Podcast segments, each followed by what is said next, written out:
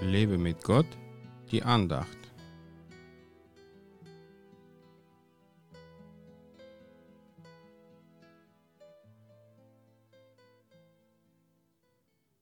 Der Herr reißt das Haus der Stolzen nieder, aber die Grenzen der Witwe setzt er fest. Sprüche 15, Vers 25.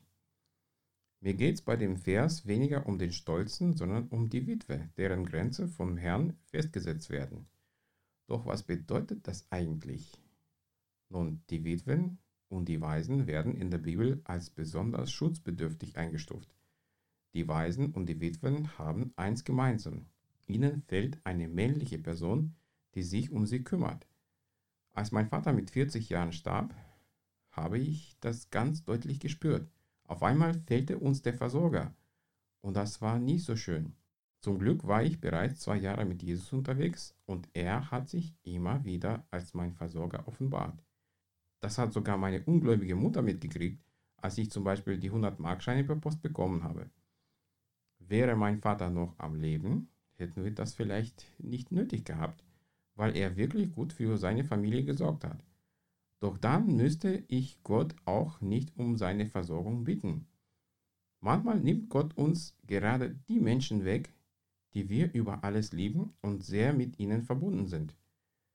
Dennoch bin ich fest davon überzeugt, dass das auch zu seinem Plan dazugehört. So habe ich mich nach dem Tod des Vaters nicht als Halbweiser gefühlt, weil Gott sich so liebevoll und gut um mich gekümmert hat.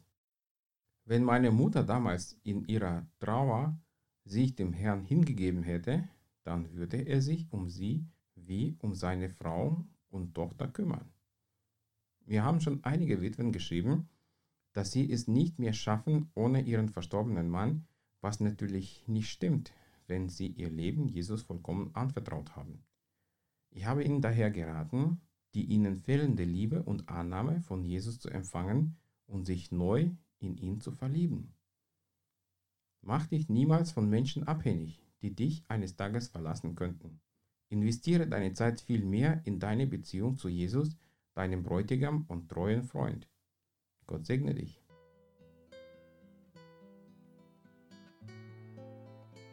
Mehr Andachten findest du unter www.lebemitgott.de.